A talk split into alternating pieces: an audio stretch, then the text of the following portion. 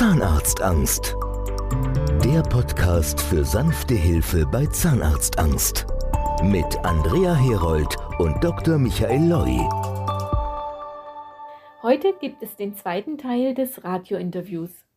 So, Sie haben gerade so in einem Satz nebenbei über Ihre Zähne gesprochen. Erzählen Sie mhm. mal, was ist da passiert? Also das ist etwas, was leider Gottes mein ganzes Leben geprägt hat. Ich hatte als Kind so ein äh, bisschen eine Schiefstellung. Damals, mein Alter ist auch noch so meine Generation, da gab es diese Kieferchirurgen noch nicht, die, wo die Kinder sich mit Zahnspangen die Zähne begradigen lassen können. Das kam dann erst bei meinen jüngeren Geschwistern. Und ich hatte halt so eine Schiefstellung in der Front zwischen den Schneidezähnen und dort, dadurch hatte sich dort Karies gebildet. Und die Schulzahnärztin hat gesagt, das müssen wir aufbohren. Habe ich erstmal noch gar nicht wild gedacht, weil ich bis dahin keine schlechten Erfahrungen beim Zahnarzt gemacht hatte, war mal alles in Ordnung und mal bohren im hinteren Bereich war auch gar nicht so schlimm gewesen. Aber dort hat sie dann in der Front zwischen den Schneidezähnen ohne Betäubung gebohrt und ich, also ich höre dieses Summen und dieses Vibrieren im Kopf heute noch. Das war ein wirklich extrem einschneidendes Erlebnis für mich. Und die hat dann eine provisorische Füllung reingemacht und hat dann danach gemeint, und das machen wir beim nächsten Mal nochmal und machen eine andere Füllung rein. Und da habe ich mir mit meinen 13 Jahren geschworen, nee, das machst du nicht nochmal, das hältst du nicht aus.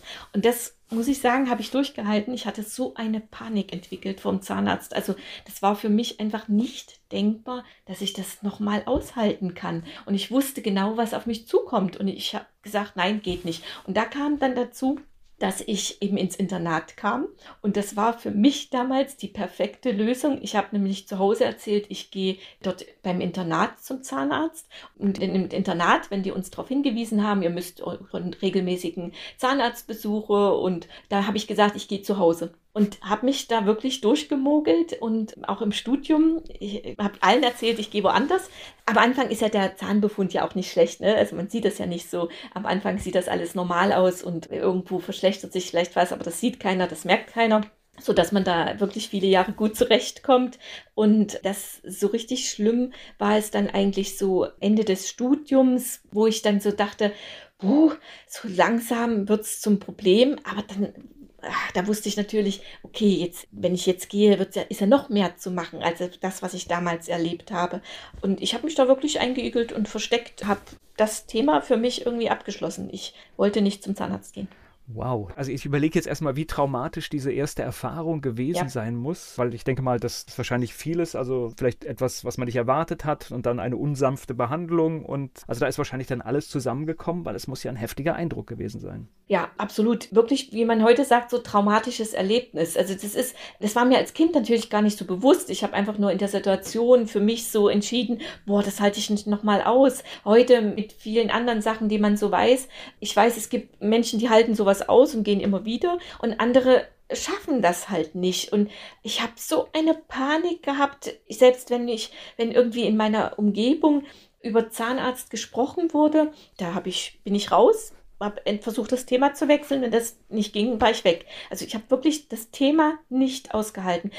Ist kaum erklärbar, aber ich kam da auch in meinem Kopf, sage ich immer, über die Mauer nicht drüber, mich damit zu befestigen. Und ich wusste, es wird ja mal schlimmer. Ich bin ja keine Dumme. Ich wusste, es wird schlimmer. Ich wusste, ich kann das ja nicht herbeizaubern. Aber trotzdem kam ich mit der Situation, hatte ich keine Lösung. Ich habe volles Verständnis, weil ich überlege jetzt, wenn man diese Geschichte erzählt, da erzählt man das, da erzählt man dies. Irgendwann kommt man da ja auch nicht mehr raus. Und je länger ich das hinauszögere, tatsächlich umso schlimmer wird es ja irgendwie, ja. da eine Auflösung zu finden. Also ich kann mich da so reinversetzen. Ich überlege gerade, haben Sie denn nicht auch Schmerzen gehabt? Selten. Also erstaunlicherweise selten. Wenn, dann Schmerztabletten waren also immer mein Begleiter. Also immer auch schon vorausschauend in jeder Handtasche, in jeder Jackentasche, in jedem, überall waren Zahnschmerztabletten oder Schmerztabletten parat, damit ich zur Not eingreifen kann. Aber relativ selten hatte ich Zahnschmerzen. Das ist komischerweise vielleicht auch mit ein Grund, warum man am Ende doch nicht auch geht, wenn die Schmerzen gar nicht auszuhalten sind und auch Tabletten nicht helfen, geht man vielleicht am Ende eher. Aber in die Situation bin ich nie gekommen und habe mich im, zur Not mit Tabletten beholfen, die überall greifbar waren für mich. Die habe ich auch immer schnell besorgen lassen, dass ich dann immer an auch Schmerztabletten wirklich in Massen da hatte. Ja, und ich glaube auch tatsächlich, das kenne ich von mir selbst, alleine schon, dass man weiß, man hat die Schmerztablette, das führt bei mir schon oft, dass Dinge weggehen. Wahrscheinlich ist das auch so ein bisschen Placebo-Effekt, mit dem man sich da Ja. auch aufrecht halten kann. Ja, ja. Aber es kommt doch irgendwann der Moment, da sieht man das. Ja, also man sah das schon, klar. Da entwickelt man halt so Techniken, wie man lacht. Ein freies, tolles Lachen, wie ich heute mache, hat man von mir damals nicht gesehen. Da grinst man eher vor sich hin mit geschlossenem Mund und ich habe auch beim Reden darauf geachtet, wie ich spreche, damit das einfach nicht so auffällt. Und man ist halt so ein bisschen zurückgezogener. Das geht, man bildet sich ja mal ein, dann sieht es vielleicht keiner. Die Leute haben es natürlich trotzdem alle gesehen. Als ich dann später darüber gesprochen habe, hat mir jeder bestätigt, jeder wusste irgendwie, ich habe ein Problem, aber ich habe das komplett ausgestrahlt, sprech mich bloß nicht an. Ähm, aber man entwickelt schon so Techniken, dass es nicht gleich beim ersten Blick auffällt und auch beim Essen, dass man eben vielleicht nicht unbedingt ins Brötchen beißt, sondern ach nein, ich nehme eine Scheibe Brot und die esse ich mit Messer und Gabel, schön vornehm. Man hat da, man findet da schon Möglichkeiten, dass das nicht unbedingt auffällt. Und wenn man unterwegs ist und alle essen auf dem Weihnachtsmarkt einen kandierten Apfel, dann habe ich halt keinen Appetit drauf, ne? weil das gar nicht gegangen wäre. Also man kann sich das so durchwursteln. Aber ist ein enormer Verlust an Lebensqualität. So ist es. Genau das ist der Punkt. Und das ist einem am Anfang gar nicht bewusst. Also man arrangiert sich ja mit der Situation. Man lässt immer überall mehr zu, was man nicht macht. Und das geht so Schritt für Schritt, weil das ja auch nichts ist, was von heute auf morgen ist, sind ja die Zähne nicht schlecht. Das ist ein schleichender Prozess. Und so schleichend passt man auch sein Verhalten drauf an. Und man arrangiert sich mit der weniger Lebensqualität. Man hat weniger soziale Kontakte, sucht sich nur noch aus, mit wem man da unterwegs ist. Das sind alles Sachen, die man so schleichend hinnimmt, weil irgendwie muss man umgehen mit der Situation. Das hält nur eine Weile durch. Irgendwann ist der Leidensdruck bei Ihnen Ja. dann so groß gewesen. Wie haben Sie das Problem für sich gelöst? Also es ist tatsächlich so gewesen, dass sich das dann immer mehr gesteigert hat und das Problem war, von hinten zog sich das Problem dann langsam nach vorn. Und man sah es schon, es war schlecht, aber die Zähne waren noch da. Und ich wusste für mich, meine Kinder waren dann schon so sieben, acht, neun, zehn. Ich habe für mich gewusst, sobald mir vorne Zähne ausfallen, nehme ich mir einen Strick. Also das habe ich mir wirklich so gesagt. Ich habe gesagt, ich, so kann ich nicht leben. Mich kennt ja jeder und so. Also ich bin ja jetzt, nee, nee das ging nicht. Also ich kann es gar nicht ausdrücken, aber es, für mich war echt die Situation so krass, dass ich gesagt habe, dann gehe ich. Meine Kinder, alles, alles, aber ich wollte so nicht leben. Und ähm, in dieser Phase habe ich durch Zufall, reiner Zufall, in der Leipziger Volkszeitung damals einen Artikel gelesen über einen Zahnarzt, der Phobie-Patienten behandelt. Da habe ich gesagt, Phobie-Patient, was ist eine Phobie? Zahnarztphobie habe ich noch nie gehört. Ich habe wirklich gedacht, ich bin die Einzige auf der Welt, die nicht zum Zahnarzt gehen kann, die sich so dumm anstellt und nicht gehen kann. Und da ging es in dem Artikel um eine Bergsteigerin, die er behandelt hat, die Berge hinaufklettert, mit dem Skyjumping wieder runterspringt und was nicht alles. Also ganz taffe Sportlerin, aber kann auch seit Jahren nicht zum Zahnarzt gehen. Und da habe ich gedacht, das gibt es ja nicht, das gibt es noch mehr. Und da habe ich damals diesen Zahnarzt geschrieben, habe ich noch am selben Abend hingesetzt, habe auf kariertes Blatt Papier geschrieben, wie es mir geht, was ich durchmache und ob er mir helfen kann, ob es da irgendwie Möglichkeiten gibt. Das war ein Zahnarzt aus München, aber ich dachte, egal, du schreibst jetzt dahin. Das war das erste Mal, dass ich mich eigentlich aktiv überhaupt mit meiner, wie ich da erfahren habe, Zahnarztphobie beschäftigt habe. Und wenn ich jetzt überlege, Sie haben vorhin gesagt, wenn Sie das Wort Zahnarzt nur gehört haben, sind Sie rausgegangen aus dem Raum, dann wäre es ja durchaus auch möglich gewesen, dass Sie, wo das Wort Zahnarzt nur schon drinsteht im Artikel, auch schnell weglegen. Ne? Das ist ja was, was für ein Ja. glücklicher Zufall. Ja, gar nicht unbedingt Zufall. Aus meiner heutigen Erfahrung her weiß ich, wahrscheinlich hätte ich es fünf Jahre vorher überblättert und nicht gelesen. Aber es kommt der Moment, wo man einfach nicht mehr kann. Und der war bei mir eben erreicht, weil ich eben selbst solche Selbstmordgedanken hatte. War ich wirklich ganz unten. Und da ist dann der Moment, wo man, wenn irgendwo eine Möglichkeit ist, die einem machbar erscheint, und das erschien mir damals machbar, was in der Zeitung geschrieben wurde über diesen Zahnarzt, der halt Komplettsanierungen in Vollnarkose machte, ausschließlich solche Patienten behandelt, denen es geht wie mir. Und da habe ich gedacht, okay, das klingt das erste Mal irgendwie machbar auch für mich. Und zusätzlich zu dem Punkt, dass ich so weit unten war, war es einfach Schicksal, sage ich mir heute. Das ist äh, so etwas, wie ich am Anfang gesagt habe. Irgendwann kommt dann das Glück dazu, wenn man im hart Ja, arbeitet. das fällt einem zu, sage ich immer. Das Ja, ist dann, ja. dann der Zufall, aber das ist halt nicht nur Zufall, sondern es fällt einem zu. Wie alt waren Sie da? Das Jahr im Jahr 2000. 65 bin ich geboren, 35. 35. Also das heißt wirklich, ja, zwei Jahrzehnte letztendlich richtig Quälerei, ne? Ja, ja, 23 Jahre war ich 23. nicht beim Zahnarzt. Genau okay. so ist es, ja, ja. Hat sich der Zahnarzt denn gemeldet? Das war der nächste Schock. Heute im Nachhinein gesehen super, aber er hat an einem Sonntagnachmittag angerufen. Ich wäre bald von der Couch gefallen, als der damals sagte, hier ist Dr. Michael Loy, Sie haben mir einen Brief geschrieben. Also wirklich Sonntagnachmittag hat er mich persönlich angerufen und hat mir ganz ausführlich erzählt, was er macht und hat mir erklärt, wie das funktionieren könnte, dass er mich behandeln könnte. Und da war ich komplett komplett baff. Ich habe bestimmt nicht viel gesagt in dem Telefonat. Ich habe also wirklich nur diese Erinnerungen im Kopf, dass ich mega erschrocken war. Mein Mann nur gesagt, Zahnarzt und dann gelauscht habe und das war ist einem natürlich in dem Moment nicht bewusst gewesen, dass das ein ganzes Leben ändern kann. Aber für mich der Nachmittag war erstmal nur Schock, aber auf der anderen Seite irgendwie spürte ich sofort, der Mann, der kann dir helfen. Der, er hat so eine charismatische Art und so dieses, so gar nicht vorwurfsvoll. Das war das, was man ja immer erwartet. Wenn mir mein Zahnarzt im Mund guckt, der haut mir ja eine runter, so ungefähr verbal. Weil das hat man erwartet. Und der war so, er hat es ernst genommen, er hat meine Angst ernst genommen, er hat davon gesprochen, wie vielen das so geht, was ich ja nie geglaubt habe. Und hat nicht im geringsten irgendwelche Vorwürfe oder er hat das einfach respektiert, die Situation ist so, wie sie ist.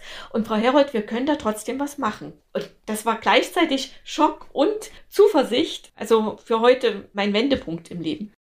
So, Telefonat ist eine Geschichte, aber man muss irgendwann in die Zahnarztpraxis. Ja, ja. Er hat damals mir in dem Telefonat angeboten, dass wir die Behandlung machen und er hat mich gefragt, ob ich bereit wäre, mich dafür filmen zu lassen, weil es eben ganz vielen Patienten so geht. Und ihm hat mein Brief gefallen, wie ich mich da drin im Prinzip da geäußert habe. Und er hat gesagt, ich würde gerne mit Ihnen so eine Geschichte machen, damit eben andere das auch erfahren, weil Sie sagen genau das. Sie haben gedacht, Sie sind die Einzige auf der Welt, denen es so geht. Und das glauben bestimmt ganz viele. Damals war Zahnarztphobie auch noch kein Thema. Das Wort kannte niemand. Das war in den Medien überhaupt nicht präsent. Man wusste wirklich gar nichts nichts von dieser Patientengruppe. Internet war auch in den Anfängen. Das heißt, heute, heute kann man ja sein Problem nachschauen und dann sieht man auf einmal, ups, da diskutieren ganz viele drüber. Ich Richtig. bin nicht alleine. Das war natürlich vor, vor über 20 Jahren noch eine ganz andere Sache. So ist es. Man hat da überhaupt keine Informationen zugefunden und deswegen wollte er das einfach ein bisschen bekannter machen und hat mich gefragt, ob ich als Protagonistin sozusagen mich bei der Behandlung filmen lasse. Und da war, weiß ich noch, ich habe ihn gefragt, okay, kann ich mir das überlegen? Und er hat gesagt, nein, ich möchte Ihre Entscheidung jetzt. Okay. Und ich habe tatsächlich an dem Sonntagnachmittag auf meiner Couch zugesagt, okay, machen wir es. Ich wusste instinktiv, wenn ich hier nicht das mitmache, dann schaffe ich es nicht. Und es war auch die richtige Entscheidung. Ich bin dann vom TV-Filmteam begleitet worden. Die sind als erstes zu mir nach Hause gekommen, haben so ein bisschen mein persönliches Umfeld im Prinzip gefilmt und mich interviewt. Und mit denen gemeinsam bin ich dann auch zum Beratungstermin, zum ersten Termin mit Dr. Loy. Da habe ich den Dr. Loy das erste Mal kennengelernt und bin sozusagen mit dem Filmteam zusammen in die Praxis. Und im Nachhinein gesehen, war das vielleicht mein Glück, vielleicht hätte ich sonst gekniffen, aber so hatte ich immer das Filmteam im Rücken und das hat mich irgendwo auch gepusht, auch moralisch, okay, jetzt musst du da durch. Und ich weiß noch, Dr. Loy erzählt heute noch, dass er, als er mich das erste Mal reinkommen sehen hat, gedacht hat, oh Gott, hier habe ich mich getäuscht, das ist doch keine Phobie-Patientin, die kommt hier so selbstbewusst rein. Ja, Fassade, ne? das konnte ich da schon und bin also wirklich in, ganz tough zu ihm und hallo und er dachte schon, oh Gott, das ist doch keine Phobie-Patientin. Und dann sind wir in das Behandlungszimmer rein und da war ein Behandlungsstuhl und da ist die Fassade gebröckelt, da bin ich regelrecht zusammengebrochen. Er hat gedacht, sofort raus hier woanders hin, weil dann kam eben die Phobie wirklich sofort zum Vorschein. Das ja, war halt so. Das heißt, Sie sind aus dem Behandlungszimmer raus, um diesen Druck dann sofort zu nehmen, oder? Dr. Loy hat mich selber dann einfach woanders hingeführt, damit wir dort in Ruhe sprechen können, weil er gemerkt hat, ich bin wirklich zusammengebrochen. Also da hat man gesehen, die Frau hat wirklich Zahnarztphobie. Es sieht das Zimmer, Instrumente, Behandlungsstuhl und aus. Und da aus, genau. Sie haben jetzt ja richtig Glück, weil so ein Dokument seiner eigenen Geschichte, dass ein Team dabei ist, hat man ja selten, ne? Ja, Glück. Also ich habe mir das letzte Mal das vor 15, 20 Jahren angeschaut. Keine Ahnung, ich, also es ist schon, es guckt man sich jetzt nicht dauernd an, aber gibt es im Prinzip ja. Nee, die Geschichte geht ja gut aus, da kommen wir jetzt ja gleich drauf und deswegen kann man sich wahrscheinlich auch nochmal angucken. Wäre natürlich was ja. anderes, wenn es nicht gut ausgehen würde. So, das heißt, irgendwann muss es ja zu der Behandlung kommen und diese Hürde muss genommen werden. Gibt es da bestimmte, ich sag mal einfach psychologische Ansätze, wie man mit Menschen spricht, wie man die dann zur Behandlung bekommt? Also das Wichtigste ist die Praxis Dr. Loy, was heute Dr. Michael Loy Group ist, die sind halt keine normale Praxis, wo man auch normale Patienten findet und normale Behandlungen macht und mal kommt ein Phobie-Patient, wo man sich dann besonders kümmert, sondern er behandelt seit Ende der 90er Jahre ausschließlich Phobie-Patienten, hat das aus der Behandlung von schwerbehinderten Patienten entwickelt und hat da schon damals ein System aufgebaut, anders auf die Patienten einzugehen. Das heißt zum Beispiel diese Telefonate mit mir, die er öfter dann noch geführt hat, er hat mit mir immer wieder gesprochen, hat mich auf das vorbereitet, was kommt, hat mir Zuversicht zugesprochen, mich motiviert. Das ist etwas, was er nicht mehr heute selber macht, aber das ist ein Ansatz, dann kann ich unbedingt psychologische Betreuung sagen, aber es ist halt ein, ein Mitarbeiterstab, der einfach sich um die Patienten kümmert, bei allen Fragen da ist. Und er hat mich damals an jeder Zeit war ich, konnte ich ihn anrufen, war er erreichbar für mich. Und ich konnte alle Fragen loswerden. Und das hat mich schon sehr, sehr beruhigt. Und dann ist es natürlich die Aussicht gewesen, er hat von Anfang an gesagt, wir machen eine Komplettsanierung in Vollnarkose. Das ist sein System, drei Termine Therapie, erster Termin Beratung, zweiter Termin Behandlung, komplette Sanierung in Vollnarkose. Beim dritten Termin wird Zahnersatz eingesetzt, dann ohne Vollnarkose. Und ich wusste also, die Behandlung werde ich verschlafen. Ich hatte zwar, muss ich schon auch zugeben, Angst vor der Vollnarkose, weil mit 35, mit zwei kleinen Kindern zu Hause, ich habe schon mal so dran gedacht, oh Gott, dann stirbst du während der Vollnarkose, nur weil du zu blöd bist, zum Zahnarzt zu gehen. Aber er arbeitet halt auch mit Anästhesisten zusammen, die extrem lange schon mit ihm inzwischen zusammenarbeiten, damals noch nicht, aber hat einfach ein System entwickelt, was die ambulanten Narkosen sehr sicher macht. Und das war für mich einfach so der letzte Ausweg. Ich wusste, anders geht es nicht. Und irgendwo musste ich dann Kompromisse machen und dann habe ich gesagt, okay, die Narkose, das schaffst du. Und ich hatte immer so in meinen Träumen, so wie so ein kleines Mädchen, ich möchte gerne von einer Fee drei Wünsche. Ein Wunsch würde mir reichen. Ich schlafe nachts ein und werde früh mit neuen schönen Zähnen wach. Am Ende war es genauso. Alle Infos auf www.zahnarztangst.de oder in den Show Notes des Podcasts. Nehmen Sie jetzt Kontakt auf und bekommen damit die Chance auf ein beschwerdefreies Leben.